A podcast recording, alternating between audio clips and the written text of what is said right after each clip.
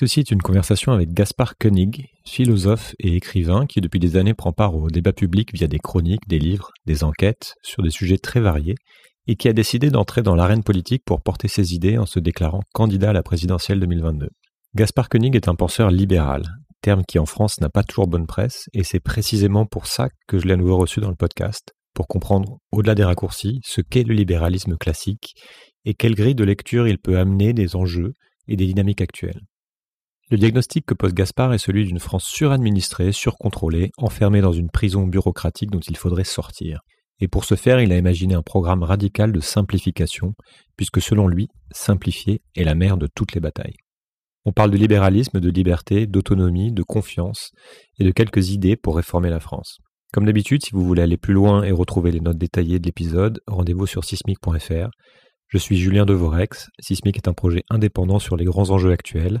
Pour me soutenir, vous pouvez faire un don, partager les épisodes et en parler autour de vous, ou noter le podcast sur vos applis d'écoute. Merci et bonne écoute.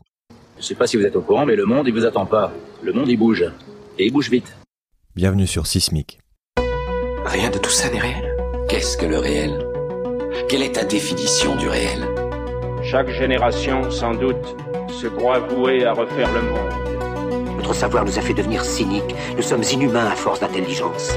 L'humanité est menacée dans ses fondamentaux. Tu dois trouver dans tes rêves l'avenir pour lequel tu as envie de te battre. Bonjour Gaspard Koenig. Bonjour. Alors c'est la deuxième fois que je te reçois euh, dans Sismic. La première fois c'était il y a deux ans et demi. On avait parlé d'intelligence artificielle et aujourd'hui tu es candidat à l'élection présidentielle, donc on va pas parler tout à fait la même chose. Euh, ce qui m'intéresse aujourd'hui, c'est de comprendre euh, ta vision des grands enjeux actuels, des grands enjeux mondiaux et nationaux, de connaître ton cadre d'analyse et aussi ce que tu préconises de faire de, de, cette, de cette base de compréhension. On va commencer par les basiques. D'abord, est-ce que tu peux te présenter, te représenter pour ceux qui n'auraient pas écouté le premier épisode en, en, parlant rapidement de ton parcours et aussi, question que je pose souvent en introduction, des lunettes que tu portes pour regarder le monde? Brièvement. Je m'appelle Gaspard Koenig, je suis euh, philosophe et écrivain, philosophe de formation d'abord parce que j'ai étudié et enseigné euh, la philosophie, et écrivain parce que euh, je considère que mon métier principal, euh, puis d'ailleurs ma source de revenus euh, quasi exclusive, c'est l'écriture de livres. Donc pour moi, l'écriture joue un rôle central dans ma vie. Je la décline sous plein de formes différentes des romans, des essais, des discours, des cours, des nouvelles, des contes, et puis maintenant des programmes politiques. Mais au centre de tout, il y a l'écriture et le travail du mot. Et je pense que le travail de l'idée est toujours lié au travail euh, du style. Je pense pas qu'il y ait des idées qui arrivent en l'air et c'est en, grattant, en essayant de trouver la bonne formulation euh, que euh, souvent on déclenche les meilleures pensées. Donc je pense que je suis essentiellement écrivain ou machine à écrire comme je l'avais défini sur mon profil Twitter à l'époque où j'étais encore sur Twitter, ça remonte déjà à, 3-4 ans. et ce que je fais, c'est que depuis, je développe une, une une pensée qui essaye d'être systémique, donc qui envisage euh, l'ensemble des problèmes de la vie en société. Euh, donc c'est de la philosophie politique en fait. Cette pensée, euh, j'essaye de la confronter le plus possible au réel.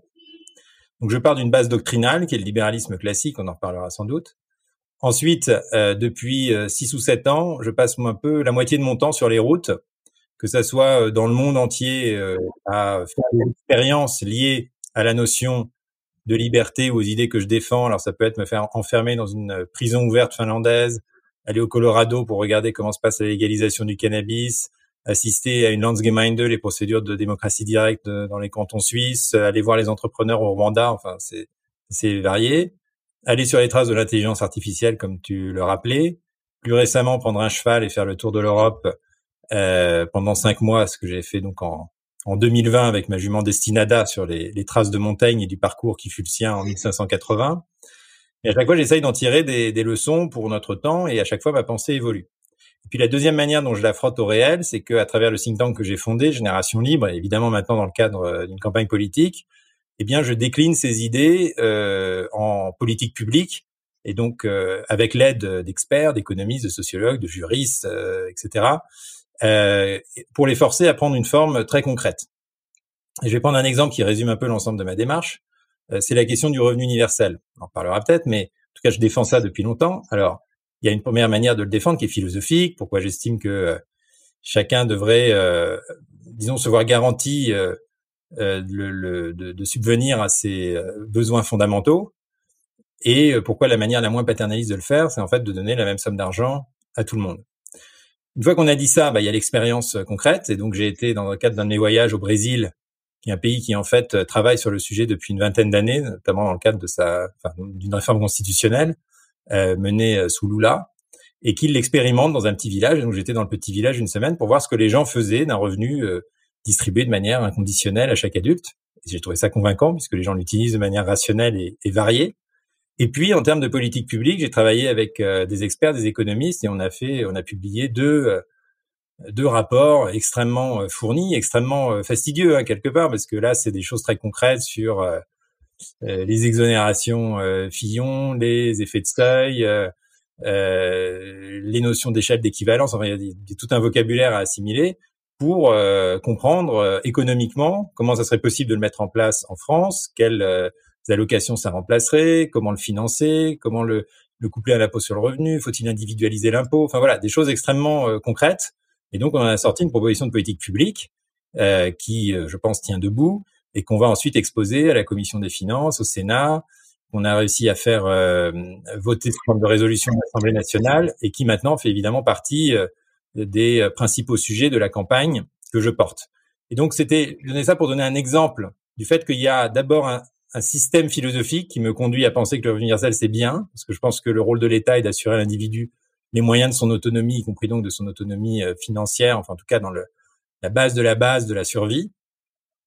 Qu'il euh, y a ensuite une confrontation réelle sous forme de voyage, et qu'il y a aussi une confrontation à la politique publique française, et puis ensuite à la politique française, c'est-à-dire comment tu vends l'idée euh, dans des salles du Val d'Oise chez les gens de droite qui vont dire que c'est de l'assistanat, chez les gens de gauche qui vont dire que la somme que je propose c'est pas assez, euh, et donc quel argument tu développes, euh, quel, et, et, tout ça force à en fait cette, cette confrontation réelle interagit sur l'idée, et forcément l'idée elle évolue au fur et à mesure que tu vois ses applications concrètes, et ça force à sortir de la pure conceptualisation bibliothèque dont souffre beaucoup la pensée française.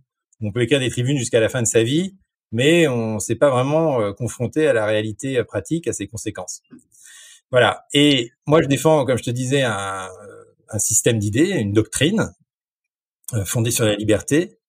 Euh, et euh, comme j'en ai, bon, cette doctrine, elle a évolué. Mon voyage à cheval m'a fait découvrir quand même de nouveaux aspects, notamment le droit des animaux, l'importance des territoires, de l'autonomie locale. Tout ça, c'est des choses que j'avais vaguement en tête, mais, mais, qui me sont apparues de manière beaucoup plus charnelle.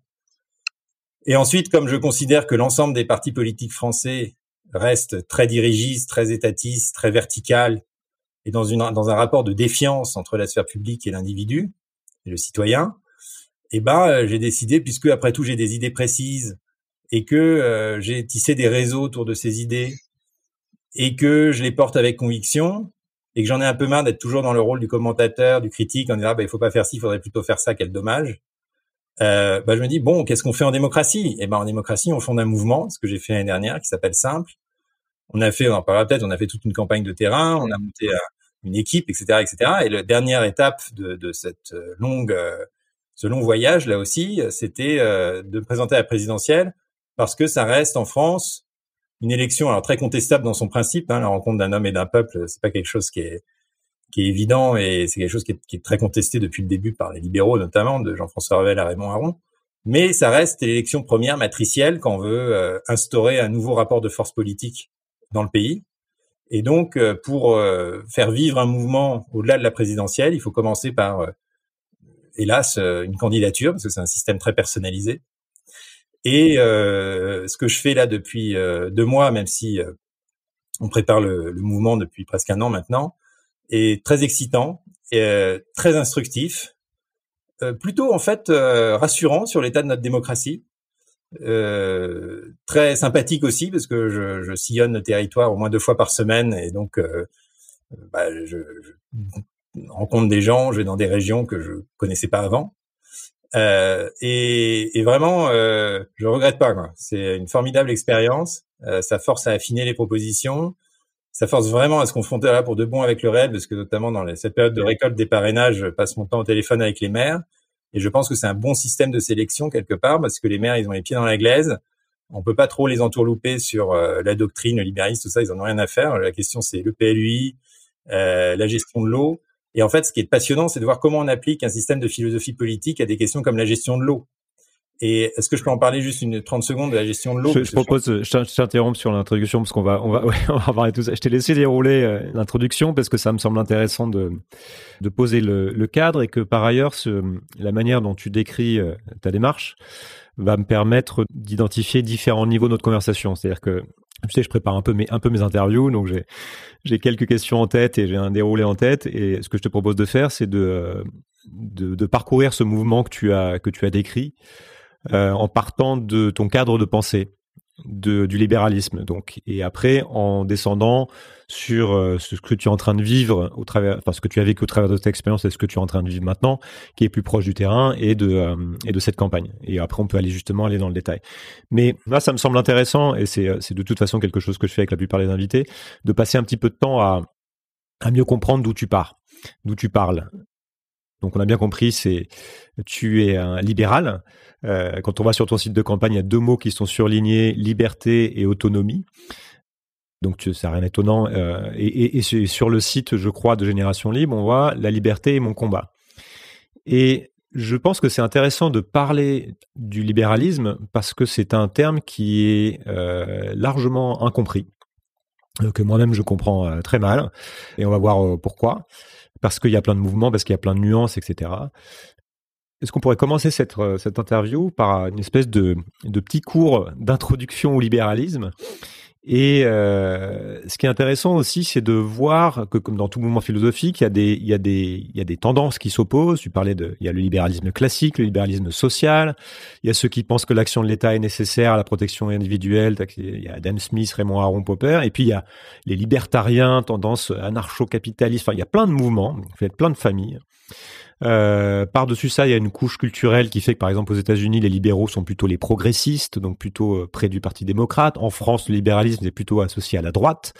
Euh, voilà. Est-ce que tu peux euh, essayer en quelques minutes d'expliquer ce, ce, qu'est cette pensée libérale et expliquer aussi peut-être pourquoi il y a autant de confusion autour du terme?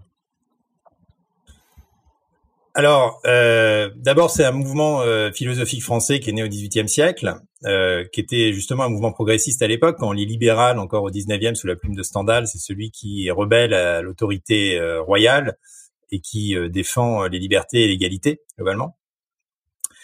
les libéraux ont toujours oscillé sur le plan politique entre le centre gauche et le centre droit. Ils sont globalement à, à la droite des socialistes parce qu'ils considèrent que l'État planificateur euh, redistributif est illégitime, mais euh, ils sont à gauche des conservateurs parce qu'ils considèrent que la société doit évoluer, doit accorder des droits aux individus, euh, et que le souverainisme n'est pas une réponse. La réponse, c'est la souveraineté individuelle.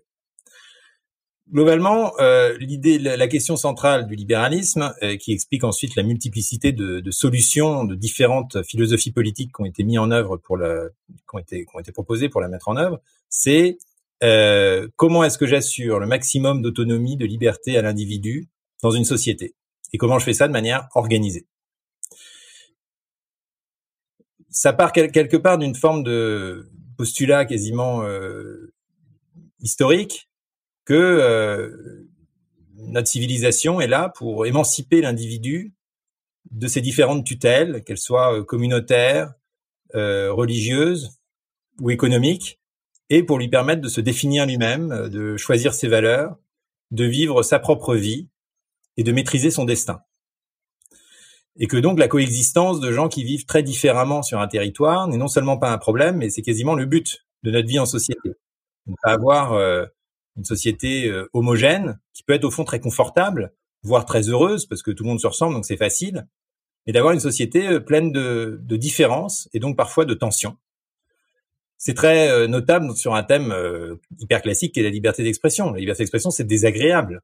On préférerait en fait que ceux qui expriment des, des, points de vue minoritaires se taisent, parce que comme ça, on serait tous d'accord et puis euh, on vivrait en paix, il n'y aurait pas de tweet clash.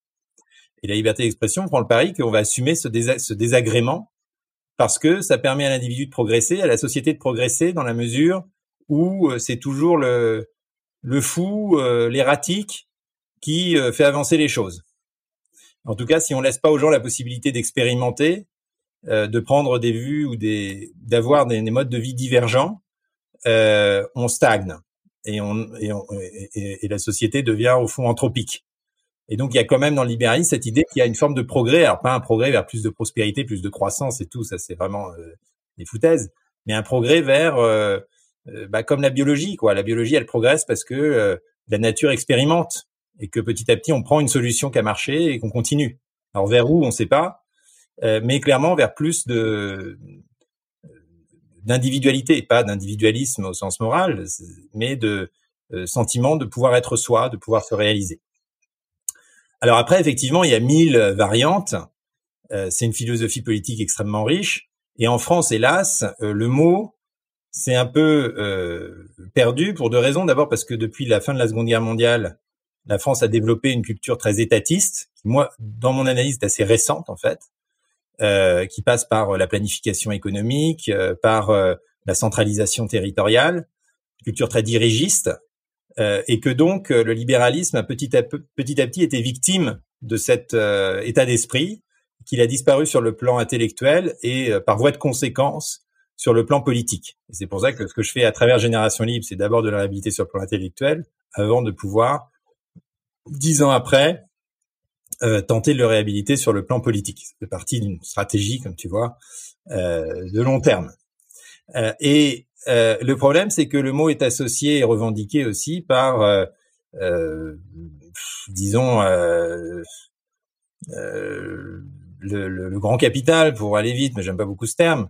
Enfin, des gens qui considèrent que le libéralisme, c'est moins d'État, moins de fonction publique, euh, plus de liberté pour l'entrepreneur et l'entreprise, et, et, moins d'impôts, et donc que ça. Tout ça, c'est pas très sérieux, c'est pas de la vraie philosophie politique, et c'est au mieux d'ailleurs du néolibéralisme c'est-à-dire l'idée que euh, il faut euh, tout, enfin que tout peut devenir marché, que le marché fait la loi, que tout est monétisable, euh, priceable. Enfin, ça c'est l'idée de Gary Baker un peu. C'est comme ça que Foucault décrit le néolibéralisme.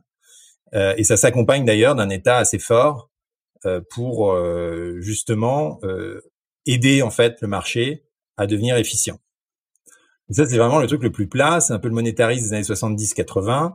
C'est une petite option dans la doctrine qui est devenue majoritaire politiquement, euh, qui a fait euh, beaucoup de mal euh, et qui est aujourd'hui complètement contestable, y compris sur le plan des, des principes sur lesquels elle s'assoit. Moi, c'est pas du tout mon truc. Et moi, je, j'essaye de renouer avec un libéralisme classique qui justement considère avec euh, le libéralisme des physiocrates du XVIIIe siècle, de, Turgot, de l'abbé Sieyès, donc de la Révolution française au fond. Le plus beau texte libéral, c'est la Déclaration des droits de l'homme, euh, qui euh, considère que l'État a pour mission d'affranchir l'individu de ses tutelles, qui donc place l'État, comme le dit Sieyès, au centre et l'individu autour et élimine ce qu'il y a entre les deux, en fait. Euh, d'où par exemple la lutte contre les corporations dès 1792 avec la loi Le Chapelier, la lutte contre les privilèges, euh, la lutte aussi contre l'emprise religieuse, euh, et que donc l'État a un rôle très fort en fait à jouer pour émanciper l'individu, lui donner les moyens de sa liberté, de son autonomie, mais ensuite rester extrêmement neutre quant au choix moral des gens. Une fois qu'on leur a donné les moyens, l'information, voire les moyens financiers pour faire leur choix, ensuite l'État n'est pas là pour les juger, à partir du moment où ils ne nuisent pas à autrui. Donc sur toutes les questions sociétales, on voit très bien que euh, sur l'ensemble des sujets, ça conduit à euh, une libéralisation accompagnée de régulation. Je te coupe parce qu'on euh, va aussi avoir le temps de développer. Pour, tu as cité, tu as parlé en fait du ce qu'on appelle le néolibéralisme pour beaucoup de personnes, en fait, notamment en France, euh, l'expérience libérale, c'est celle de Reagan, de Thatcher, c'est euh, donc comme tu l'as un peu dit, la destruction de des syndicats, de certaines structures collectives, la marchandisation de tout, euh, qui a conduit aussi la, la, la, montée des inégalités, à l'individualisme. c'est aussi la concentration in fine du pouvoir dans les mains de, de, de quelques-uns. Qu'est-ce qu'il faut comprendre de, euh, de ce néolibéralisme qui est dominant actuellement et, comment il, de, la manière dont il structure le monde? Et euh, parce que je pense que c'est important aussi de comprendre pourquoi ce mouvement de pensée en est, en est venu à, être dominant. Euh, la manière aussi dont éventuellement il est remis en question peut-être par d'autres libéraux. Et euh, qu'est-ce qui fait que en France, qui est a priori un pays dont la population est, est prise de liberté, enfin en tout cas c'est c'est ce qu'on aime bien se raconter. Qu'est-ce qui explique que euh, le, ce libéralisme a, a, est une connotation plutôt négative aujourd'hui? Alors d'abord, c'est pas vrai, euh, parce que tous les sondages, Très on en fait beaucoup, euh, montrent que le mot a majoritairement une connotation positive. Et il y a un sondage récemment d'ailleurs qui demandait est-ce que qu'est-ce que doit être le président? Il y avait toute une série d'adjectifs. Alors le numéro un c'est écologique, mais le numéro 3 ou 4 c'était libéral. Et tu remarqueras que dans le débat entre Mélenchon et Zemmour, il y en a un des deux qui a commencé à parler de libéralisme, je sais plus lequel, et l'autre a dit ah oui mais ça c'est une philosophie de gauche au 19e, l'autre a dit oui oui bien sûr, et puis ils sont passés à autre chose. Mais voilà des gens qui connaissent, savent d'où ils viennent en fait. Et dès que tu creuses un peu, euh, à la fois le mot n'a pas une si mauvaise réputation euh, parmi la population. En tout cas moi je rencontre pas du tout cette objection. Dans le champ politique, euh, les gens qui connaissent un peu leur histoire politique savent quand même ce que ça veut dire.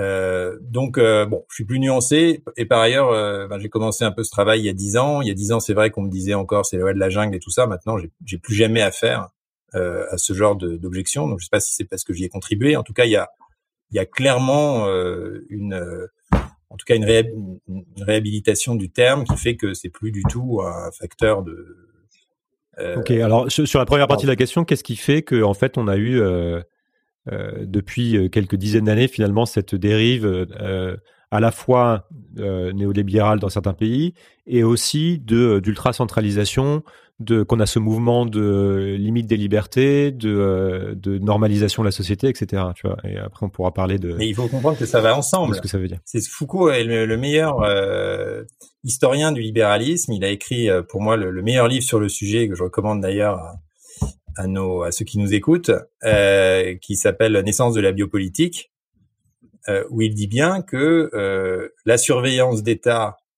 l'utilitarisme économique, euh, la recherche de l'efficience vont ensemble, et, donc le, le, les grandes entreprises quoi. je vais quand même prendre l'exemple parce que moi j'aime bien vraiment toujours revenir sur des exemples très concrets.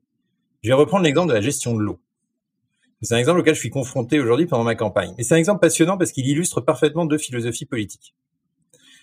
Euh, aujourd'hui, on a des communes qui gèrent leur eau. Donc, elles ont euh, leur propre canalisation, leur propre système de distribution d'eau. Et, comme tu le sais sans doute, il y a des communautés de communes qu'elles maintenant les communes sont obligées d'appartenir, qui sont des grands ensembles qui réunissent 15 euh, communes, par exemple, et qui gèrent un certain nombre de services en commun. Et que dit la nouvelle loi? Elle dit qu'en 2026, d'ici 2026, les communes devront transférer les compétences de gestion de l'eau à l'intercommunalité. Et ça, c'est un raisonnement néolibéral. Ça veut dire que on dit pour au nom de l'efficience, considère que la petite commune vous est complètement incapable de gérer son eau, euh, que c'est mieux si c'est fait de manière un peu plus centralisée. Du coup, qu'est-ce qui va se passer? Bah, Les communes vont plus pouvoir gérer leur propre système d'eau parce que ça devient trop compliqué, donc on va confier la gestion à, par exemple, Veolia. Donc tout ça s'est fait évidemment en, connivence totale entre le gouvernement et les grandes entreprises. On les force à se rattacher à, donc à l'interco et on les dépossède de la maîtrise de leur eau, qui est quelque chose d'anthropologiquement et culturellement extrêmement fort. Donc quand tu vas dans les villages corses de montagne, ils n'ont pas de problème d'eau. En Corse, il y a énormément d'eau. Euh, ils disent mais pourquoi est-ce que la source qu'on gère depuis des siècles bénévolement, qui est la source du village, on va en être finalement euh, dépossédé? Et ben ça, c'est exactement la logique néolibérale, la logique de l'efficience, qui est, la logique de ce gouvernement, qui est complètement la logique de ce gouvernement, qui est euh, ce que représente euh, parfaitement dans son parcours personnel comme dans ses convictions euh, Emmanuel Macron, euh, et euh, qui considère que les technos, les cabinets de consulting vont donner des réponses pour mieux gérer la vie des gens et augmenter leur bien-être. C'est ça l'utilitarisme, hein, c'est euh, augmenter le, maximiser le bien-être de la population, y compris contre son gré. Et que les petits désagréments, type euh, on gère plus notre eau nous-mêmes, euh, ou on n'a pas envie de montrer son passe sanitaire et tout ça, c'est vraiment des coquetteries. Ce qui compte, c'est d'optimiser le système. Et à l'inverse, le, le, libéral conséquent qui part du bas, du terrain, du qui est plus justement fondée sur l'autogestion, bah, considère que maîtriser son territoire, prendre les décisions qui nous concernent à notre niveau, c'est juste l'essentiel. D'abord, c'est pas dit que c'est moins efficient, et de toute façon, c'est même pas la question. La question, c'est de pouvoir faire ses choix. Et même si ces choix sont sous optimum, c'est les miens, donc c'est les meilleurs. Et cette logique-là, elle s'applique aussi à la gestion des données personnelles. Dans un système néolibéral, on dit qu'il faut centraliser toutes les datas, hein, toutes les données. Euh, mettez-moi des compteurs Linky partout, mettez-moi des caméras de, reconnaissance faciale partout, parce que comme ça, on va centraliser, on va nudger et on va améliorer le bien-être de la société. C'est un peu le raisonnement chinois. Euh, le libéral conséquent dit non, non, moi je veux au contraire un droit de propriété sur les données pour qu'on puisse euh, en faire l'usage euh, qu'on veut, euh, y compris à des fins entre guillemets égoïstes qui vont être voilà si on si on cache ses consommations d'électricité par exemple parce que juste on n'a pas envie de les communiquer ou si on cache sa géolocalisation parce qu'on n'a pas envie de d'être identifié, eh ben on va créer un événement sous-optimal pour la gestion du groupe. Eh ben oui, eh ben c'est le prix de la liberté. Voilà. Donc euh, il faut assumer que certaines actions ne sont pas euh, optimisables. Et parce que ça correspond à notre choix, elles sont valables néanmoins. Elles sont légitimes. Donc, donc ça, je pense que ça illustre bien la différence entre les deux philosophies. Ok, donc ça pose. Euh, merci d'avoir posé le, ce cadre-là, à la fois de cadre théorique et puis d'observation euh, terrain, puisque donc effectivement tu l'as dit, tu as fait euh, pas mal d'enquêtes sur différents sujets qui t'ont amené à, rencontrer, à expérimenter, à rencontrer des gens euh, euh en Europe et ailleurs. Je voudrais faire un petit pas de côté, notamment parce que bah, en tant que candidat, tu c'est quelque chose auquel tu as dû réfléchir. Quelle est ta lecture des grands enjeux actuels? Quels sont les sujets, les dynamiques qui vont, selon toi, le plus structurer notre euh, monde et, euh, nos vies de, citoyens dans les, dans les années à venir? Mais par définition, et en tant que libéral, j'en sais rien. Parce que moi, mon grand euh, obsession, c'est de mettre en place les conditions pour qu'un ordre spontané apparaisse.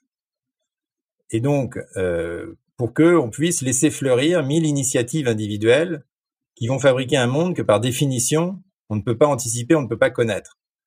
Un monde qu'on peut connaître d'avance, c'est un monde qui ne vaut pas la peine en fait d'être vécu.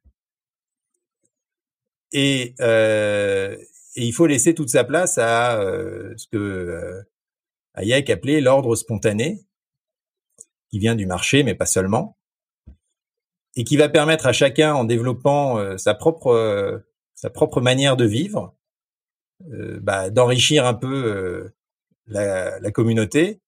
Ensuite, on va bien voir qu'est-ce qui est retenu, qu'est-ce qui est imité, qu'est-ce qui disparaît. Et, et donc, euh, tout ce que je peux dire, c'est que moi, je milite et je lutte pour que on puisse vivre dans une société moins normée, qui précisément laisse plus de place euh, enfin, laisse plus de marge de manœuvre à l'individu. Euh, et ça, ça demande des réformes quand même assez profondes parce que le mouvement, euh, il, est plutôt inverse en ce moment. au moindre, moindre risque sécuritaire ou sanitaire, on met tout le monde sous cloche. Et il y a un processus de suradministration qui est au cœur de ma campagne, puisque c'est une campagne qui est fondée sur la simplification. Parce que la suradministration, qui vaut pour le secteur public comme pour le secteur privé, hein, la bureaucratisation, qui a été euh, bien dénoncé par un anthropologue comme David Graeber, qui est lui plutôt anard, mais on se rejoint sur énormément de choses. Lui, il en fait la tendance centrale du monde occidental aujourd'hui, la bureaucratisation, bureaucratisation de l'entreprise avec ses process, bureaucratisation de l'administration. Euh, et elle, elle, repose sur quoi cette bureaucratisation? Sur l'élimination du risque. Dans un processus où tout est, enfin dans un dans un monde ou dans un dans un boulot ou dans une vie où tout est normé, bah d'abord la responsabilité est toujours déléguée sur quelqu'un d'autre. Moi, j'ai appliqué le, texte, donc c'est bon, je, je, peux éviter d'exercer mon jugement. Et ensuite, on essaye de limiter euh, le plus possible l'inattendu, l'accidentel, euh, l'incident, le hasard, la fatalité. Et simplifier, à l'inverse, c'est un vrai mouvement culturel qui va consister à réintroduire l'aléa. C'est pour ça que j'ai fait ce voyage à cheval, d'ailleurs, après avoir fait euh, ce long périple autour de l'intelligence artificielle, c'est pour retrouver l'aléa. L'intelligence artificielle essaye d'éliminer l'aléa. Euh, le voyage à cheval, il me confrontait à euh, des barrières euh, dans les prés, des ponts qui craquent, des gens qui m'accueillent ou non pour me loger. donc c'était constamment hasardeux. C'est ça qui était beau et c'est pour ça que je me sentais libre en fait. Et donc pour, pour réhabiliter l'aléa, il faut donner aux gens la possibilité, dans un cadre normatif donné, d'exercer leur propre jugement. Et pour ça, il faut, il faut monter la loi à un niveau d'intelligibilité tel et de généralité qu'elle laisse une, large une marge de manœuvre à l'appréciation individuelle. C'est pour ça que Portalis, qui a réécrit le code civil exactement, qui a écrit le code civil sur la base de, de tout ce, ce, ce, brouillard, ce magma du droit féodal, avait posé comme principe que simplifier, c'est renoncer à tout anticiper, à tout comprendre, à tout connaître. C'est marqué noir sur blanc dans sa préface au code civil et que euh, à l'inverse, ça suppose de faire confiance dans la raison humaine, euh, dans la décision de terrain. Et cette simplicité, c'est aussi euh, quelque part une aspiration sociétale. C'est pas seulement une question de paperasse, c'est un l'autonomie au travail.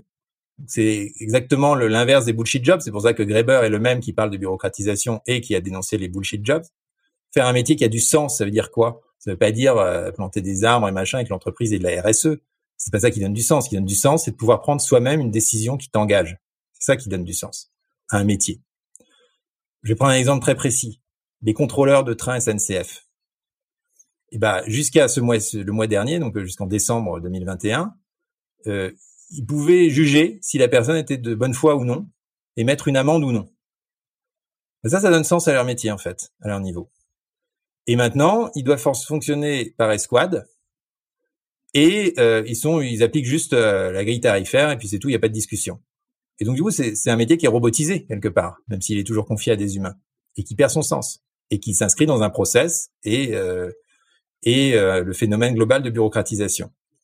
Donc simplifier, c'est donner la possibilité du jugement et c'est aussi encore une fois une aspiration plus générale au retour à, à tout ce qui est retour à la nature, euh, contact direct avec autrui. Euh, tout ça, ça, ça participe d'une aspiration à la sobriété, lutte contre la surconsommation.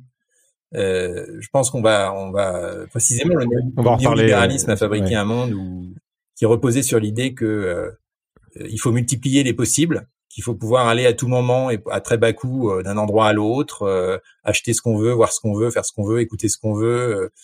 Euh, rencontrer qui l'on veut. Et est-ce que c'est vraiment ça la définition de la liberté? Maximiser, c'est possible. moi, je pense pas. J'ai découvert une autre liberté à cheval parce que tu vois, j'étais euh, sous contrainte maximale. Là, je pouvais absolument pas aller où je voulais, rencontrer qui je voulais. C'était même l'inverse. Et dans cette contrainte, j'ai trouvé plus de liberté. pourquoi? Parce que bah, Montaigne le dit très bien, puisque je suivais le chemin de Montaigne. Montaigne, c'est un stoïcien. Et donc, la définition de la liberté chez le stoïcien, c'est pas de pouvoir faire un maximum de choses, c'est de pouvoir ne pas être affecté par les circonstances extérieures. Et se dire, à partir du moment où ta vie n'est pas en danger, que euh, si tu as du retard, si tu arrives la nuit, s'il faut, s'il y a un pont que tu peux pas passer, tout ça n'est pas grave, tout ça est une expérience en plus, tout ça t'enrichit, il faut jouir du moment présent. Et donc, euh, constituer cette liberté, euh, ce que Montaigne appelle aussi son arrière-boutique, c'est-à-dire cet endroit où on est bien soi-même et où on est relativement, bah, précisément autonome par rapport aux affects qui nous viennent de l'extérieur, c'est au fond un projet de simplicité précisément qui est beaucoup plus fort que cette espèce de, ce que ce que, ce que l'économiste François-Xavier Oliveau a très bien nommé euh, la crise de l'abondance. On a trop de tout, trop d'informations, trop de biens, trop d'options, trop d'informations. Euh, et donc je pense que tout ça est lié, tu vois, et que l'opposition entre néolibéralisme et libéralisme, elle est, elle est aussi liée à cette définition de la liberté, que cette simplicité, à mon avis, elle sera le, le thème du 21e siècle, en tout cas je l'espère, et que de manière générale, euh, si mes idées parlent beaucoup aux jeunes, puisque quand on fait les tests, euh, notamment de notoriété, des intentions de vote, etc., c'est vraiment écrasant que c'est moins de 35 ans qui soutiennent le plus que je raconte. C'est que les jeunes, enfin, la nouvelle génération euh, essaye de, constituer, je trouve que c'est plutôt un mouvement passionnant, très intéressant, de constituer sa propre individualité. d'être singulier, de se différencier. C'est vrai sur le sexe, par exemple, puisque chacun va dans une fluidité sexuelle nouvelle, euh, enviable d'ailleurs. Chacun essaye de définir sa propre euh, euh, catégorie. On n'est plus ni hétéro ni homo, on est un truc entre les deux parce qu'on s'est défini soi-même. C'est un peu ce que disait Pic de la Mirandole, hein, qui était le premier humaniste, quand il dit l'homme est la force de l'homme, c'est de ne pas avoir de définition. La définition de l'homme, c'est de n'en pas avoir, c'est d'être caméléon, c'est de pouvoir être et Dieu et diable.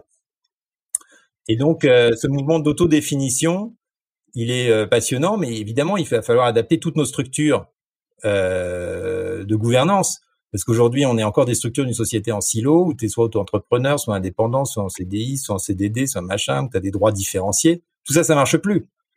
Et donc le. Je voudrais, je juste, te coupe parce que je voudrais revenir sur, euh, on, va, revenir euh, sur ce sur ce mouvement notamment culturel, parce que c'est un peu contre-intuitif pour beaucoup de gens ce que tu ce que tu dis et cette manière que tu as de euh, de prendre, de faire un pas de côté par rapport à la question que je t'ai posée des enjeux. C'est-à-dire que on entend beaucoup justement cette idée que le monde est en train de bouger, qu'il y a des des mouvements, des dynamiques qui sont euh, prévisibles, par exemple le changement climatique, par exemple certains mouvements géopolitiques, etc., par exemple le, des tensions sur les ressources, etc. Et que dans un monde qui se tend, il faut faire de, euh, de la prédiction, il faut se préparer, il faut faire de la stratégie, etc., etc. Et par ailleurs, la tendance actuelle aussi qu'on voit, qui va à l'encontre de, euh, cette idée de, simplicité, c'est que dans un contexte mondial qui se tend, donc on a des, euh, enjeux qui ne, peuvent être adressés qu'à l'échelle mondiale, bah, on a euh, ce mouvement qui pousse à renforcer les États, à renforcer l'Europe, à voire même à imaginer une, gouvernance mondiale, parce que justement il y a des risques nouveaux qui apparaissent, etc. Donc je voudrais que tu me dises ce, ce, que tu penses justement de cette tendance de fond, même si on commence à comprendre aussi d'où elle vient. Finalement, c'est un même mouvement. Euh, Est-ce que tu penses aussi de euh, de, des grilles de lecture des autres en fait? C'est-à-dire que pour beaucoup on a euh, des, challenges, des défis en fait qui sont euh, liés au pays. Euh, de fait, en fait, la France ne va pas très bien. Euh, et si on regarde pas mal de tendances sur l'école, sur les hôpitaux, sur l'industrie, etc. et puis chaque candidat va avoir sa propre grille de lecture. Pour pour certains, ça va être l'immigration. Pour d'autres, ça va être parce que il faut mettre l'écologie au centre de tout. Pour d'autres, enfin, pour d'autres, ça va être plus d'Europe. Pour d'autres, ça va être moins d'Europe, plus de police, moins d'impôts, etc. Et ça a un côté étonnant, comme euh, ce que tu proposes, qui est de dire qu'en fait, le sujet central, c'est la complexité. Le sujet central, c'est le justement le trop de contrôle. Pourquoi en fait est-ce que c'est si étonnant Dis-moi. je reviens tout de suite là-dessus. Ils ont tous des plans. Alors pour l'hôpital, il y en a un qui va avoir un grand plan. Pour l'école, il y en a un autre qui va avoir un grand plan. Euh, et, et, et, sur la police aussi, sur la sécurité. Euh, et comme je te dis, ces plans sont voués à échouer parce que c'est des plans centralisés et que les situations sont jamais les mêmes d'un lieu à l'autre. Aujourd'hui, on est encore dans un pays où on détermine euh, rue de Grenelle si les enfants ont cours le mercredi après-midi ou pas. Et ça dépend des situations. C'est pas la même chose au centre de Paris, c'est pas la même chose en Auvergne, c'est pas la même chose en Corse. Et donc, en fait, sur tous ces sujets, et c'est exactement la réponse que j'ai faite avant sur l'anticipation, euh, la réponse viendra des acteurs eux-mêmes.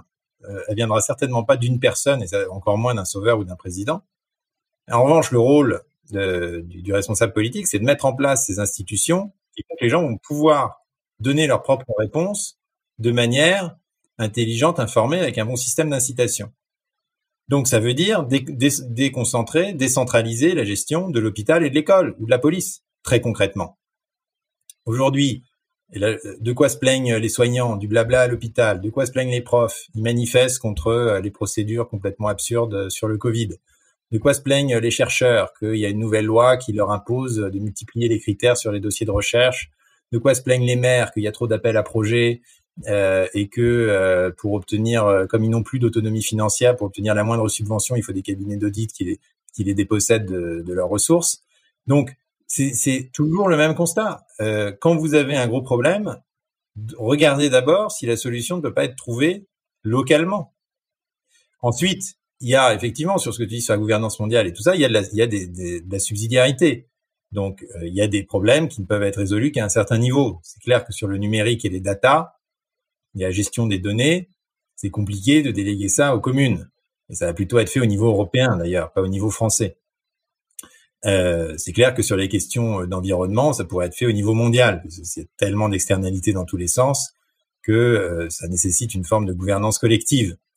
Euh, donc, moi, j'ai pas de, moi, je, suis tout à fait pour qu'on multiplie les strates de gouvernance, qui est le monde, l'Europe, euh, l'État, les régions, les communes, mais que, ce principe de subsidiarité, qui est un vieux principe thomiste, hein, qui est un principe, qui est un vieux principe de philosophie politique, qui est pas un principe techno, mais qui est néanmoins à la à la base du projet européen et qui en tant que tel est très valide. Il faut juste l'appliquer et donner vraiment de l'autonomie aux différentes strates en fonction de de leur de leur échelle.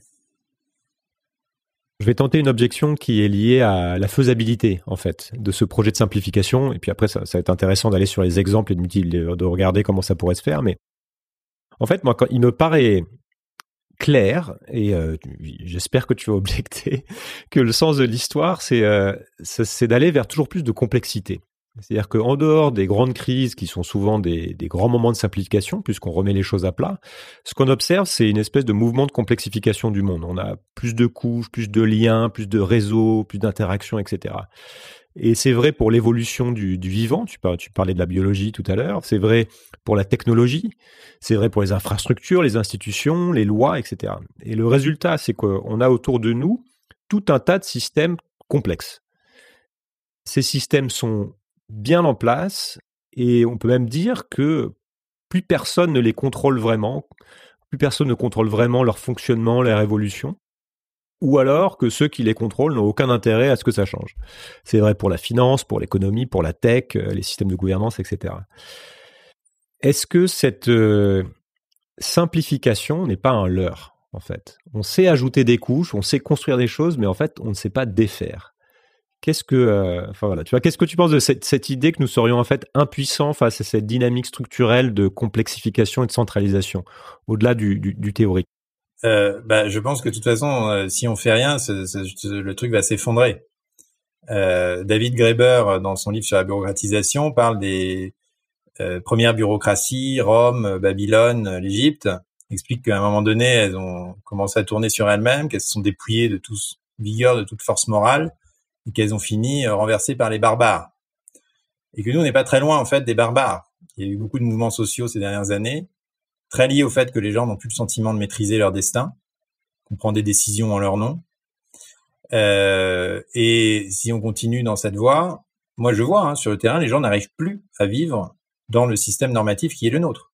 Donc, qu'est-ce qu'ils font? Ils vivent dans une forme de semi-anarchie, ils trouvent un interstice euh, où ils se glissent, et des bons citoyens, des bons bourgeois, des honnêtes gens deviennent des vrais rebelles. C'est vrai d'ailleurs sur les questions de passe sanitaire, par exemple parce qu'ils refusent le contrôle qui vient du pouvoir central.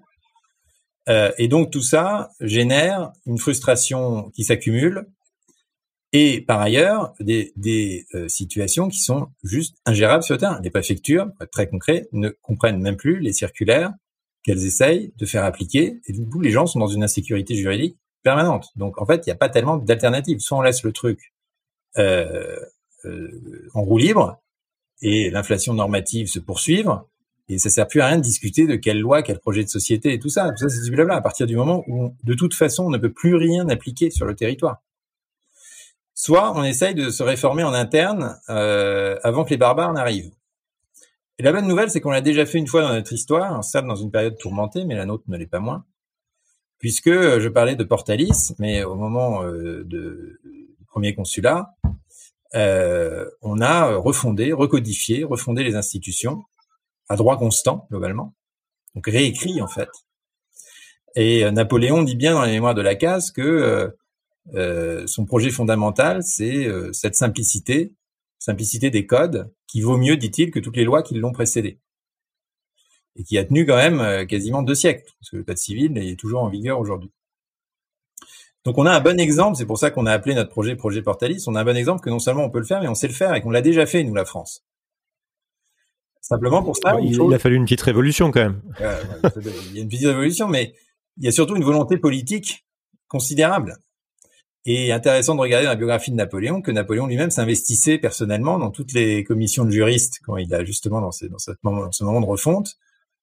En insistant sur le fait qu'il fallait couper ceci, qu'il fallait pas, qu'il fallait simplifier encore, que et c'est pour ça que je fais de mon projet un projet présidentiel, c'est parce que je pense que ça ne pourra marcher que si la simplification n'est pas une énième mesure euh, dans un dans un catalogue euh, qui euh, comprend déjà plein de strates de rebureaucratisation et qui par ailleurs dit ah bah tiens on va faire une commission pour simplifier.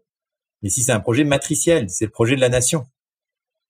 Et si ensuite on met, on mobilise des équipes de juristes pour remonter au principe des grands codes, euh, et euh, éliminer euh, éliminer le reste. Donc, je pense qu'on a on n'a pas le choix et que de toute façon, moi là, je suis plus observateur, je suis acteur. Donc, j'essaye, que ce soit moi ou que ce soit en pesant pour que quelqu'un d'autre le fasse, que ce mouvement advienne. Mais tu peux pas imaginer le nombre d'initiatives excellentes, écologiques, solidaires, communautaires ou quoi, qui sont tuées parce que telle norme ne correspond pas à l'imagination que les gens ont déployée à un certain moment. Si on veut que l'imagination prenne le pouvoir, si on veut les initiatives, si on veut laisser l'expérimentation, on n'a pas d'autre choix que de simplifier notre système normatif. Parce que là, comme tout est, tout geste, tout comportement, toute euh, initiative entrepreneuriale ou autre est euh, entièrement verrouillé, cadenassé, parce que l'administration se met en tête de tout prévoir, et donc rate la vie, qui est toujours trop singulière et qui est toujours hors les cases, et c'est heureux, euh, eh bien, euh, les gens sont, enfin, on perd un talent, une énergie qui est colossale. Je, bah, je voudrais qu'on aille, euh, qu'on aille dans le détail, qu'on regarde un peu concrètement aussi ce que, ce que, ce que tu proposes.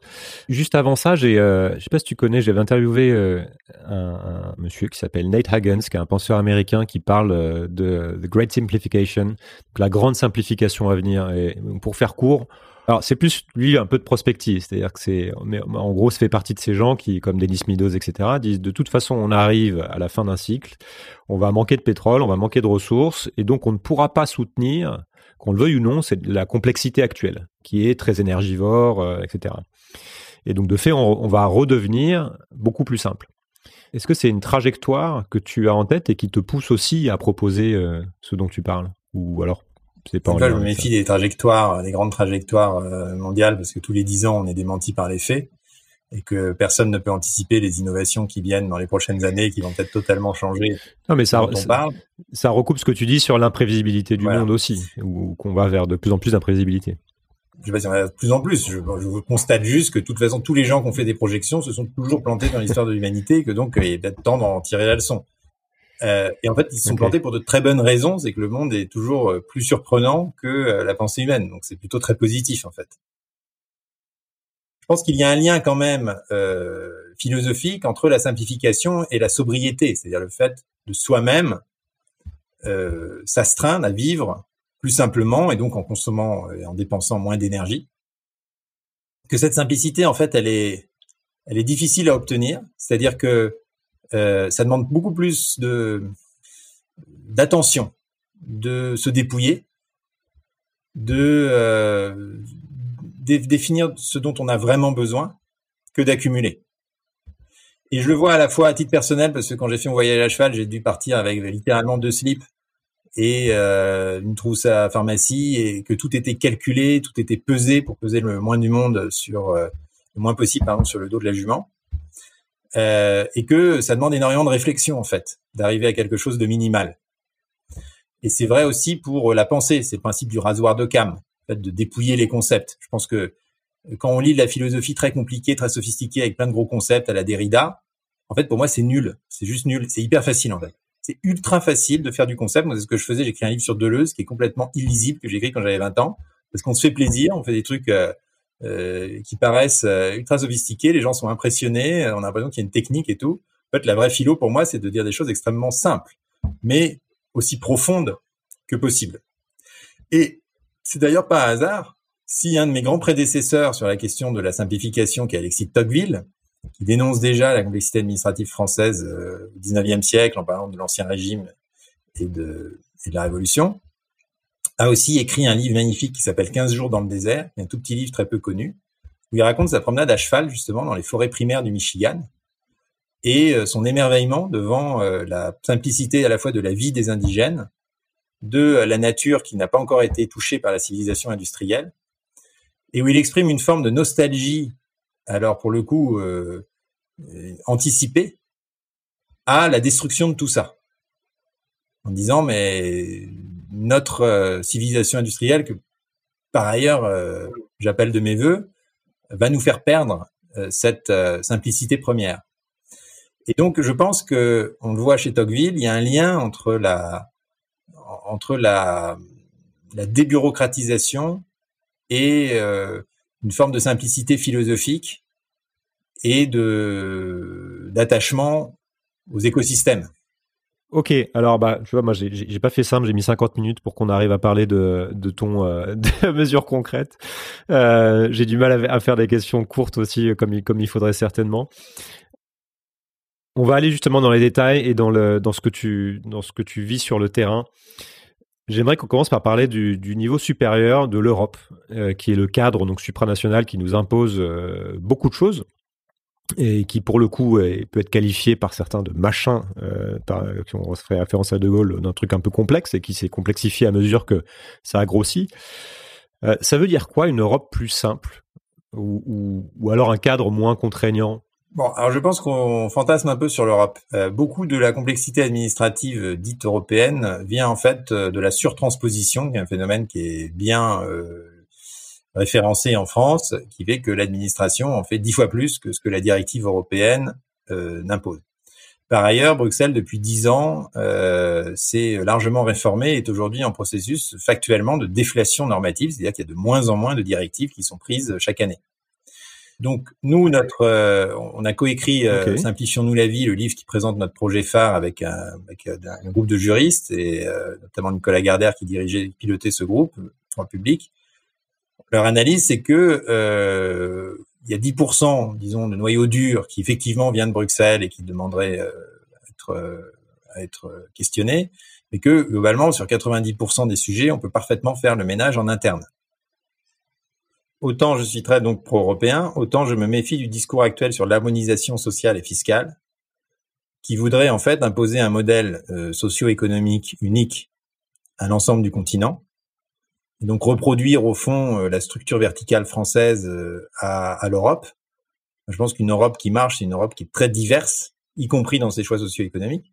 Je vais plus loin, puisque je suis, par exemple, partisan d'une autonomie de plein droit et de plein exercice pour la Corse et pour l'ensemble des régions qui le souhaiteraient évidemment en France, ça peut être pas singulier à la Corse, qui leur permettrait d'expérimenter des choses telles que le revenu universel que la Corse voudrait faire mais qu'elle peut pas faire parce que évidemment elle n'a pas le levier fiscal, parce que Paris refuse de lui donner un certain nombre d'outils et de compétences.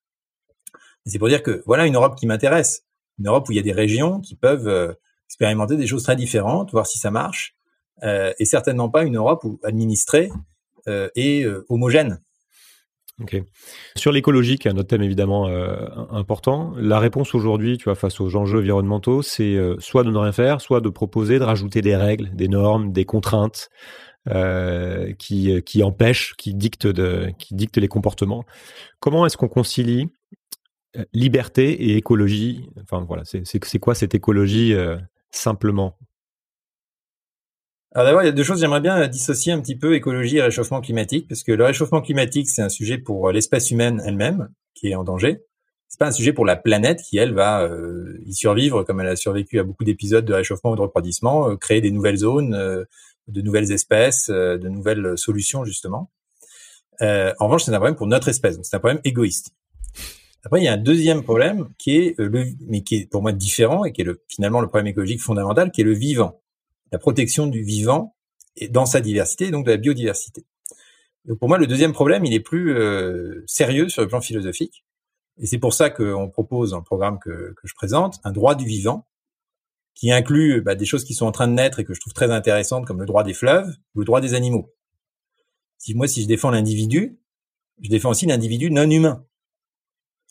Euh, et euh, je pense que prendre le problème sous le prisme du droit, et justement, la meilleure manière de créer d'abord des droits qui entraînent ensuite des, contraintes, forcément, quand tu as le droit de propriété, les autres n'ont pas le droit d'aller sur ton champ, quand tu as la liberté d'expression, les autres n'ont pas le droit de te diffamer, mais qui sont d'abord et avant tout des droits donnés à euh, bah, des écosystèmes, euh, des fleuves ou des animaux, euh, et qui, tentent de, qui vont donner à un individu les moyens de se développer générer des contraintes, mais sans passer, sans le, prérequis de la planification. C'est à partir de la situation existante qu'on va aménager pour que tel individu puisse justement continuer à exister le plus librement possible. Après, il y a le deuxième problème, qui est celui du réchauffement climatique et euh, de la question des émissions carbone, qui est encore une fois un problème égoïste, c'est le problème de l'humanité qui veut euh, perdurer euh, dans son être, qui ne veut pas mourir en tant qu'espèce. Moi, je dis donc tout à fait d'accord. Ça, serait, euh, c'est ce Pourquoi je souhaite. Mais enfin, c'est pas euh, quelque chose de généreux pour la planète, etc. C'est différent. Et là, sur ce sujet-là, je préfère. Là, sur ce sujet-là, on a comme toujours deux options. Donc la surrégulation, la suradministration, la planification, qui m'effraie parce que au nom de l'écologie, comme auparavant au nom de la sécurité, comme euh, maintenant au nom de la santé, on risque de nous priver de nos droits et de nos libertés en disant c'est pour une cause supérieure. Il y a un deuxième système que quand même je préfère, qui est celui de créer un mécanisme d'incitation qui permette de faire des choix plus responsables au niveau des émissions carbone et d'utilisation de l'énergie, mais qui ne décourage pas moralement certains comportements et qui ne, qui n'en interdisent euh, aucun. Et cette solution, c'est la taxe carbone c'est un vieux truc, c'est un serpent de mer, mais n'empêche que ça n'a jamais été fait de manière extrêmement, de manière très rigoureuse, euh, qu'il y a forme quand même de consensus économique sur le sujet. Donc nous, on va faire une proposition là-dessus, assez forte, de fiscalité carbone, avec un mécanisme redistributif pour euh, évidemment euh, éviter les, effets pervers évidents en termes de pouvoir d'achat qui ont déjà fait échouer deux tentatives, hein, bonnet rouge et gilet jaune. et à juste titre, hein, parce que ça avait été mal pensé. Donc, Ensuite, une fois, et en imaginant qu'on puisse avoir une vraie fiscalité carbone, bah, les comportements s'ajustent sans précisément devoir euh, planifier euh, l'avenir de la planète. S'il y a des innovations qui apparaissent dans six mois, bah, le marché pourra les intégrer. Alors que si on fait de la planification à dix ans, et ben on reste coincé sur des types de sur des types de technologies qui vont peut-être être obsolètes, être obsolètes demain. On laisse des entreprises ou des individus expérimenter et plein de choses échouer et d'autres réussir on oriente les comportements sans euh, les euh, euh, sans les moraliser.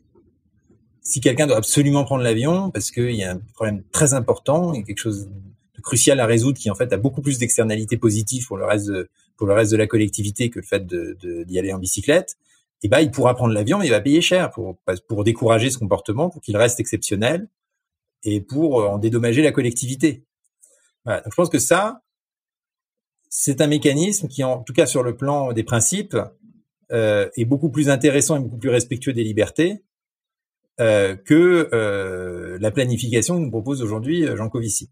Ce qui est intéressant dans, tout ton discours, enfin il y a plein de choses évidemment, mais ce qui me fait penser, là, une idée qui ressort en ce moment, c'est cette idée de confiance dans l'individu cette idée de euh, par opposition à une forme d'infantilisation. C'est-à-dire que euh, quand on centralise et quand on crée des normes partout, on part du principe que forcément euh, l'individu va vouloir mal faire, va vouloir mal se comporter, va vouloir nuire aux autres, etc., etc. Comment on fait l'arbitrage entre cette idée de liberté, cette idée de, confiance et d'autres valeurs comme bah, l'égalité, la, fraternité? Comment on, on revient dans cette idée que l'on peut faire confiance aux individus sans que ça nous mène à des, catastrophes et à des comportements égoïstes. Euh, est-ce que finalement c'est pas le point de départ, c'est-à-dire cette, euh, croyance en, ce qu'est l'individu et ce qu'il est capable de faire Alors oui, tout à fait, c'est un peu le point de départ. Et c'est quand même ce que j'ai euh, vérifié dans, dans, mes voyages. Quand j'ai été en Finlande me faire enfermer dans une prison ouverte, le principe c'est que c'est des prisons qui n'ont pas de d'obstacles physiques à l'évasion. Donc, on prend, et ça concerne quand même un tiers des détenus euh, finlandais, donc c'est pas du tout euh, un gadget, c'est pas négligeable. Et on leur dit, euh, bah, on va vous mettre dans une prison assez sympa, confortable, et puis vous signez là, vous vous engagez à ne pas vous évader. Imagine, paraît délirant, tu vois, parce que là, tu prends des gens qui sont a priori parmi ceux dont on devrait se plus le méfier. Ça, tu peux, tu penses que je te fais l'objection de suite, tu penses que ça peut marcher dans une culture française non mais c'est pas une question de culture. Hein. Les Finlandais, ils sont pas franches, c'est pas franchement des enfants de cœur. Euh, et d'ailleurs, beaucoup de détenus sont euh, étrangers. Euh, ça marche parce que la confiance crée de la confiance et la confiance crée la, maturité, la responsabilité crée la rationalité. Et ça, c'est vraiment quelque chose que je voudrais souligner. C'est ce que dit Montaigne d'ailleurs. Il y a un truc assez génial dans les essais. Il dit comment est-ce que je vais protéger mon argent quand je voyage, quand je voyage, qu'il faut se transporter à l'époque avec du, numéraire. Eh ben, soit je le mets dans un coffre, je fais 15 serrures, je prends trois clés, je les disperse entre mes différents hommes et tout ça, et puis ça va forcément rater à un moment donné, parce qu'il y a quelqu'un qui va trouver une solution encore plus maligne. Soit je fais exactement l'inverse, je donne tout, tout à un serviteur, et par ma confiance, je l'engage. Par la confiance que je lui donne, en fait, je l'oblige. C'est génial. Et euh, Montaigne euh, faisait ça dans sa propre vie puisque son euh, château là de, Saint-Michel de Montaigne était très peu gardé et que deux fois il a été kidnappé par des bandits. Mais enfin à l'époque c'était quand même monnaie courante hein, sur les chemins. Qu'il s'en est toujours sorti, dit-il, en faisant confiance par ma, bonne, ma bonne, la sympathie que je pouvais exprimer, ma candeur. Et il dit le rêve de, de, mon rêve de société, c'est une société où les, les champs, au lieu de clôture, ont des filets de coton. Et en fait, le filet de coton, comme il exprime la confiance, et donc, et donc il crée une obligation. Alors que s'il y a une grosse clôture qui est expression de la défiance, bah, la première chose qu'on va avoir envie de faire, c'est de la défoncer. Et je sais pas, t'as as dû voir ça dans ta vie personnelle. Il y a des moments quand on sent qu'il y a un obstacle qui a été mis pour nous vraiment pour nous dissuader, eh ben on va on va être on va être prêt à tout pour le contourner. oui, bien sûr. Et on va se comporter on va se comporter comme un voyou. Quand il y a un truc qui est clairement une, une, un gage en fait d'ouverture, eh ben on va le, on va avoir, on va tendance à, le respecter, on va avoir du mal à, à le, à, le saccager. Et ce pari-là, je l'ai vu vérifier, si tu veux, et c'était le sens de tous mes voyages dans le monde, dans plein de circonstances et de cultures différentes. C'est les Suisses, tu les mets sur la place publique qui délibère, tu leur donnes de la responsabilité, tu te dis ça va être ça va être l'horreur si on faisait ça avec des Français, ils diraient n'importe quoi. Mais non, parce que cette responsabilité crée de la délibération euh, intelligente. Euh, sur euh, les drogues, c'est pareil. Une fois qu'on légalise le cannabis, qu'on le régule, eh ben les gens euh, limitent de même leur consommation. Euh, sur le revenu universel, eh ben une fois que tu donnes une somme stable aux gens, ils n'en font pas n'importe quoi. Et en fait, à l'inverse, l'infantilisation crée la perversion, et euh, plus on nous donne des attestations à la con à remplir, plus on triche, plus on en met plusieurs dans les poches et tout ça. Plus en revanche on fait confiance aux gens en les responsabilisant, plus ils vont se comporter de manière euh, citoyenne et civique. Comment comment on évite euh, comment on évite les séparatismes? Ah. Comment on maintient les solidarités? Si les gens en fait décident qu'ils ne veulent plus être solidaires D'abord, les gens, ils sont très solidaires. En France, il y a un million d'associations. Si on laissait, si on leur laissait un peu d'air pour fleurir, euh, tu verrais que les gens seraient, seraient, se développeraient naturellement les réseaux de solidarité. Laissez-nous faire de, j'étais accueilli chez J'étais accueilli, oui, tout à fait, exactement. C'est le même message que les zèbres. J'étais accueilli chez l'habitant euh, quand j'étais, quand je faisais mon voyage. C'est incroyable quand on la suscite un peu et qu'on est un peu patient, la générosité qui se déploie sur le terrain, parce que c'est anthropologique. C'est ce que dit d'ailleurs David Graeber, qui parle aussi, euh, qui est vraiment un de mes maîtres à penser, qui parle du don sans contre-don du communisme de tous les jours qui fait que bah, quand tu as un semblable dans le besoin, globalement, euh, tu vas l'aider. Quoi. Et euh, j'avais autre chose à te dire qui sur le séparatisme peut-être. je voulais vraiment dire sur les séparatismes. Voilà. Alors euh, ça c'est vraiment le mythe français de la République une et indivisible, en disant pour rester unis il faut être indivisible, une et indivisible. Or c'est pas vrai. En fait, euh, les deux termes ne vont pas ensemble pour être une, il faut au contraire être divers. La République doit être une et diverse. Et elle sera d'autant plus une qu'elle sera diverse. Regarde l'Alsace-Moselle. L'Alsace-Moselle, c'est un territoire qui, depuis un siècle, jouit de droits complètement euh, euh, extraordinaires par rapport au reste du pays. Et c'est très structurel. Ils ont leur sécurité sociale, leur droit des successions, leurs droits bancaires, sans même parler de la conception de la laïcité. Est-ce que les Alsaciens se sentent moins français que d'autres? Non. Est-ce qu'il pose un problème à l'unité nationale? Est-ce que le thème de la sécession de l'Alsace-Moselle revient dans les débats politiques? Absolument pas. Comme tu leur as permis de vivre pleinement leur identité locale, ils sont d'autant plus euh, enclins à rejoindre, euh, à ce qu'à cette identité se superpose l'identité nationale. Et je pourrais dire la même chose des Corses. Euh, quand on prend le projet d'indépendance corse du XVIIIe siècle de Pascal Paoli, eh bien, il est notable de voir que le même Pascal Paoli a été adhéré de manière euh, spontanée à la nouvelle République française en 1789, 91, euh, en devenant euh, chef de son département de, la Corse, déjà qui, qui, qui devenait un département, parce que précisément il s'est dit que son projet d'autonomie serait d'autant mieux valorisé dans une république qui à l'époque pouvait encore être une république girondine.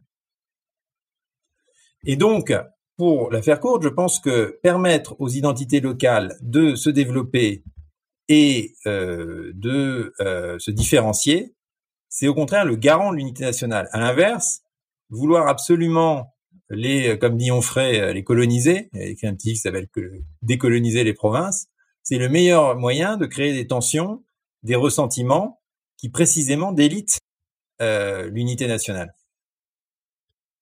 On voit qu'on a malgré tout euh, un pouvoir euh, centralisateur, de plus en plus autoritaire, qu'on a des outils de, contrainte et de surveillance de plus en plus sophistiqués, qu'un peu partout dans le monde, on a cette tendance au renforcement justement du contrôle et de la centralisation.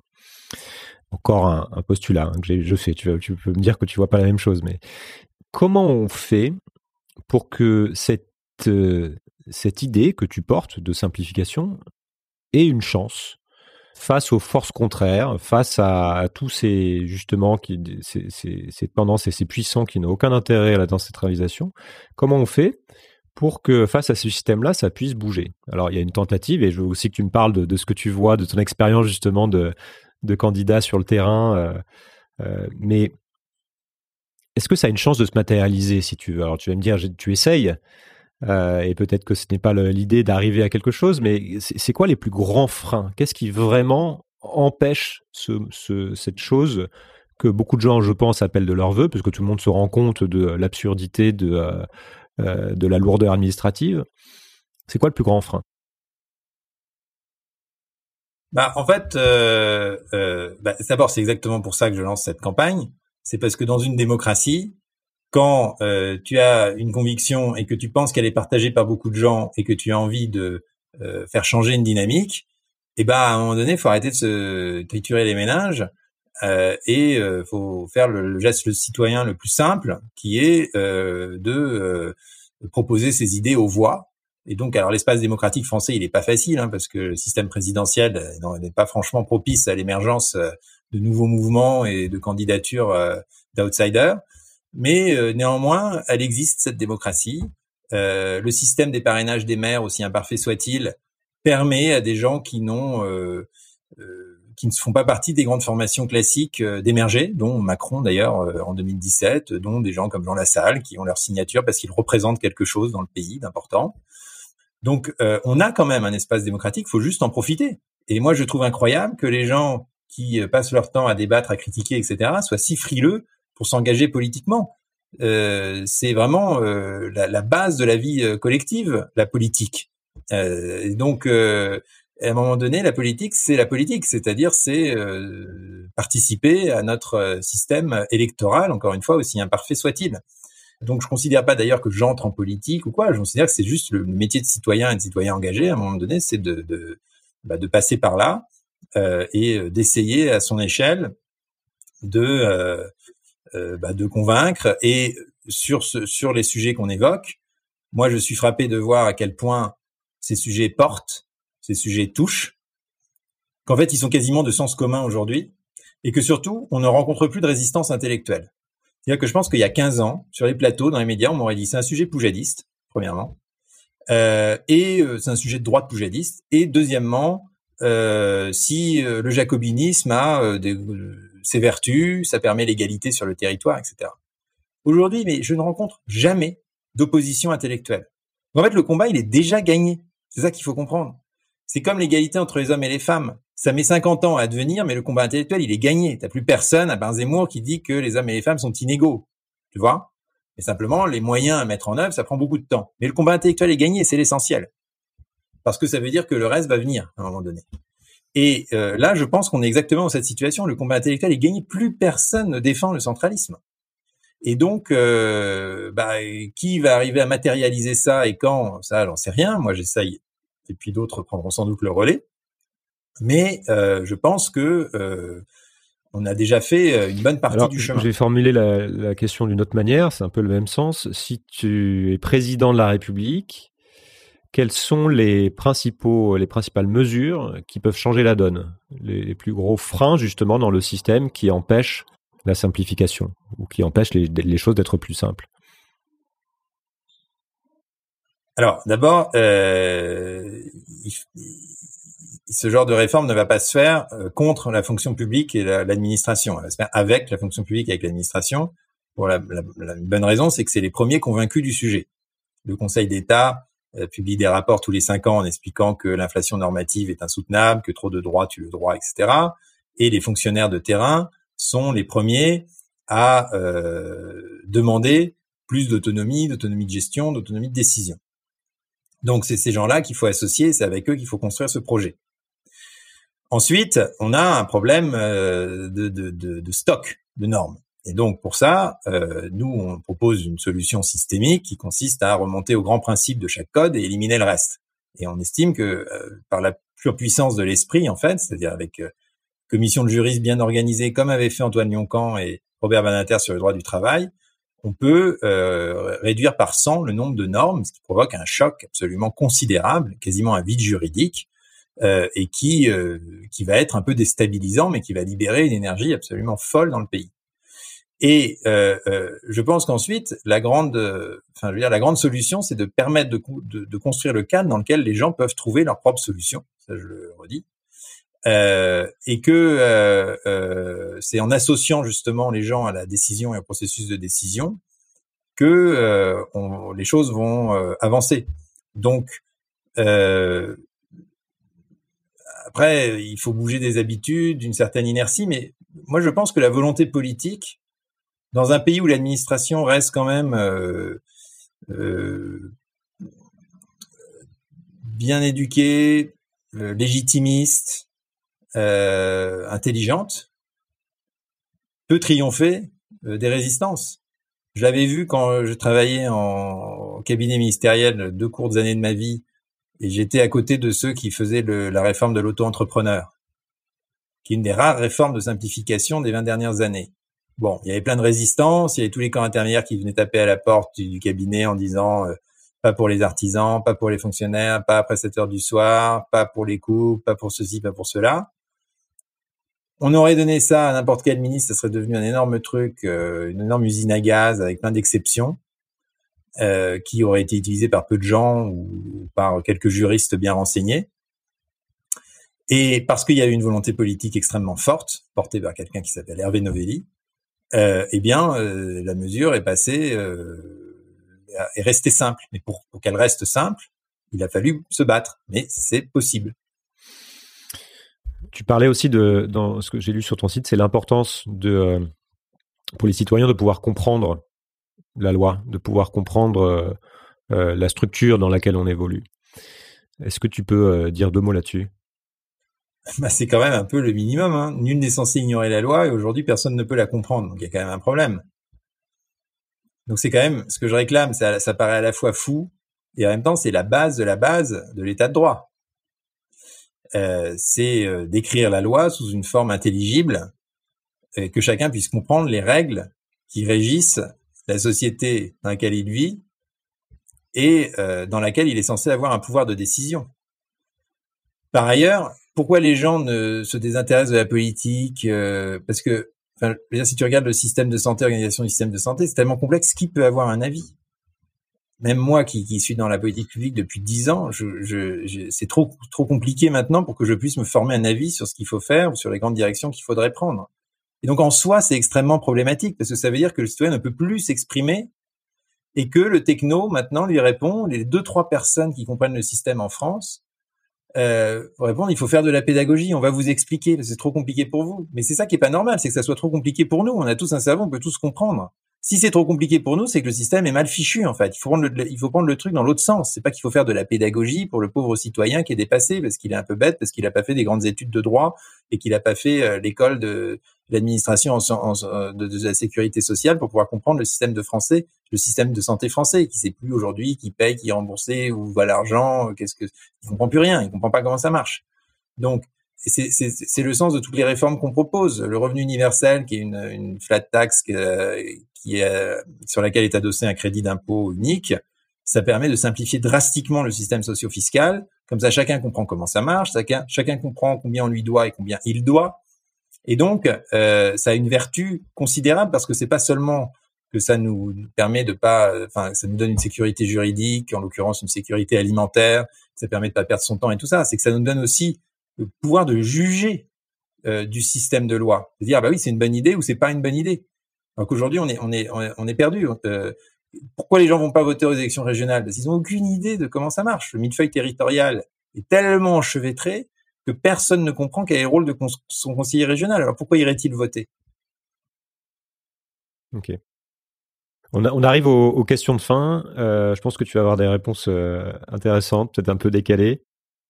Qu'est-ce qui te fait peur ou au contraire te rend optimiste quand tu penses à l'avenir? Bah, ce qui me fait un peu peur quand même, c'est la facilité avec laquelle les gens acceptent de se dépouiller de leur euh, de leur liberté et, de considérer que les libertés publiques sont bonne à prendre en temps de calme, mais dès qu'il y a la moindre crise, hop, immédiatement on renonce à tout. Hein, on l'a bien vu sur évidemment la crise sanitaire. Euh, et s'habituer à ça, c'est très dangereux. Euh, il y a quand même des effets cliqués euh, et même s'il n'y a plus d'attentats dans les avions dans les 50 prochaines années, tu auras toujours un détecteur de, de, métaux et un scan de plus en plus de plus en plus sophistiqué et c'est un peu comme ça dans, dans, dans, dans l'ensemble euh, des domaines euh, voilà, sur le sanitaire. Est-ce qu'on va y avoir euh, un pass sanitaire parce qu'au cas où il y a un nouveau variant Oui, c'est la complexité dont la complexification des systèmes dont, dont je te parlais à laquelle il est difficile d'échapper. Oui. Non, mais c'est surtout l'acceptation, l'acceptation de la population qui avait été euh, déjà anticipé par Tocqueville quand il parlait du despotisme démocratique et du fait que bah, finalement, si on vous offre le confort, hmm. on renonce facilement à, sa capacité d'autodétermination. Voilà, ce qui me euh, ce qui me c'est euh, bah, mes balades sur le terrain, parce que franchement, on rencontre des gens extrêmement singuliers, qui ont des parcours de vie extrêmement personnels, qui développent leur propre petite philosophie dans leur coin, et qui essayent quand même de, de se réapproprier leur destin. Euh, tu vois, tous les mouvements que les gens dénoncent, comme d'horribles mouvements populistes, euh, euh anti, par exemple les anti-vax. Bon, moi je suis évidemment pour la vaccination, pour la science et tout, mais je trouve intéressant qu'il y ait des gens qui fassent l'effort intellectuel, alors même que ça va contre tous leurs intérêts, de se dire mais attendez, moi j'ai envie de comprendre. Euh, je vais pas juste obéir à ce que m'a dit euh, le chef. Euh, j'ai envie de lire l'information je sais plus où la trouver, je suis un peu perdu, mais j'ai envie de la trouver par moi-même. Alors, après, c'est mal fichu, les gens sont perdus, les gens sont manipulés, mais la démarche qui consiste à dire je veux comprendre et me renseigner par moi-même, elle est bonne cette démarche. Faut l'encourager. Donc, c'est comme les, les, moi ce que je veux faire pour le droit, c'est un peu ce qu'ont fait les protestants pour la lecture de la Bible, permettre à chacun de se réapproprier le texte au fond, de le lire par lui-même, permettre à chacun d'aller chercher l'information, de se faire une idée. Évidemment, c'est compliqué. Évidemment, il y a des domaines où euh, ça, ça, marche plus difficilement. Mais est-ce qu'on préfère une société où les gens ont cette envie-là ou une société où tout le monde dit ah génial, le gouvernement a dit ça, hop, on réfléchit même pas, euh, on se précipite tous. Moi, moi, au fond, je serais plus inquiet par euh, par une société qui au fond une société à la, à la chinoise, quoi. Dernière question, enfin deux dernières questions. Qu'est-ce que tu conseilles aux citoyens de de faire? En ce moment On a déjà une idée, mais sur euh, de ta philosophie de vie. Mais hum, voilà, est-ce que tu veux compléter ça en fait, ou ce que ce que tu t'appliques à toi-même, ce que tu essaies de faire? Je leur conseille d'aller voir leur mère pour qu'ils me parrainent déjà. c'est très concret. C'est le mérite d'être concret. Hein, c'est très concret. S'ils veulent simplifier la vie, euh, il faut, euh, faut nous aider. Et ensuite, je pense que par définition et pour être fidèle à ma philosophie, j'ai vraiment pas de conseils à donner, euh, si ce n'est euh, euh, bah, d'essayer de se poser toujours la question est-ce que je maîtrise ma propre existence? Et sinon qu'est-ce que je peux faire pour que ce soit le cas? Deux livres à lire, ou même deux, deux œuvres, tiens, je vais changer la question, deux œuvres à lire, à voir ou à écouter absolument dans, dans sa vie, pas forcément en rapport avec les sujets qu'on vient d'aborder. Bah, un roi sans divertissement de Jean Giono, qui est vraiment pour moi le, sommet de, la littérature française. Enfin, c'est vraiment mon livre, mon roman euh, préféré. Euh, et les essais de montagne pour rester dans ma dans mes propres euh, obsessions puisque je les ai non seulement lus mais après euh, quelque part euh, vécu puisque j'ai refait le, le parcours de montagne à travers l'Europe et qui a vraiment dans ses essais énormément de choses très contemporaines. Le rapport à l'animal, c'est d'ailleurs il est souvent cité comme un des premiers antispécistes. Euh, le, euh, le rapport à la modernité, à la technologie, puisque c'est, la, c'est, une sorte de personnage pompidolien, à la fois euh, très technophile et un peu conservateur. Euh, et le rapport à la norme, hein, puisqu'il déjà lui dénonce le fait qu'il y ait trop de lois en France et qu'il faudrait que la loi la plus belle est la loi la plus simple. C'est un juriste aussi, donc ce genre de, il est sensible à ce genre de questions. Et puis surtout, il y a une forme de scepticisme euh, qui est euh, très importante à notre époque où les gens ont des, moi le premier hein, d'ailleurs, des, convictions assez arrêtées et où ensuite euh, les choses se polarisent très vite.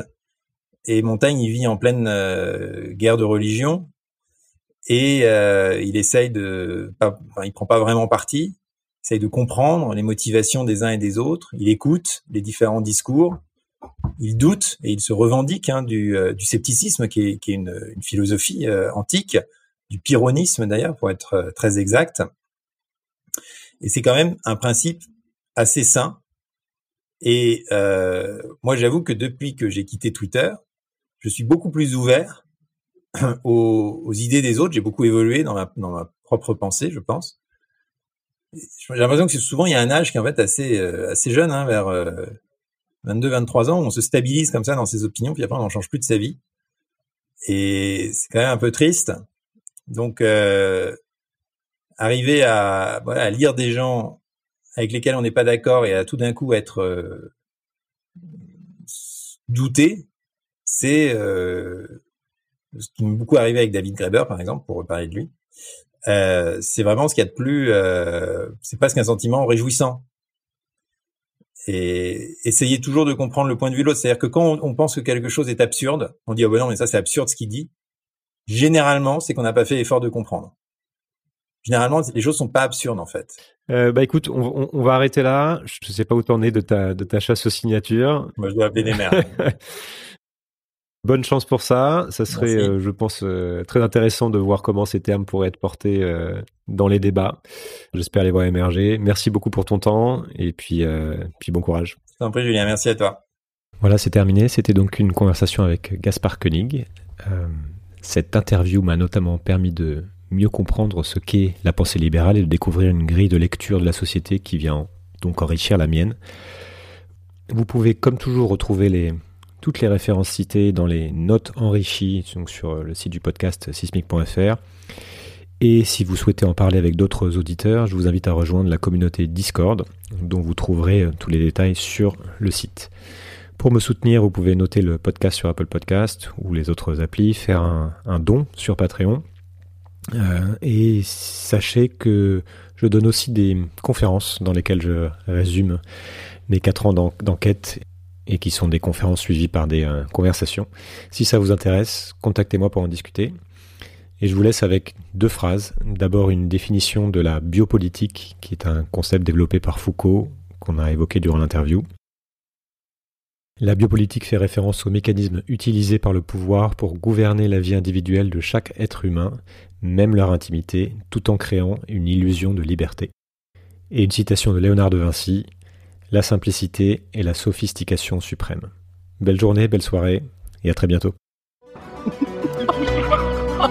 Changer le monde Quelle drôle d'idée Il est très bien comme ça, le monde, pourquoi changer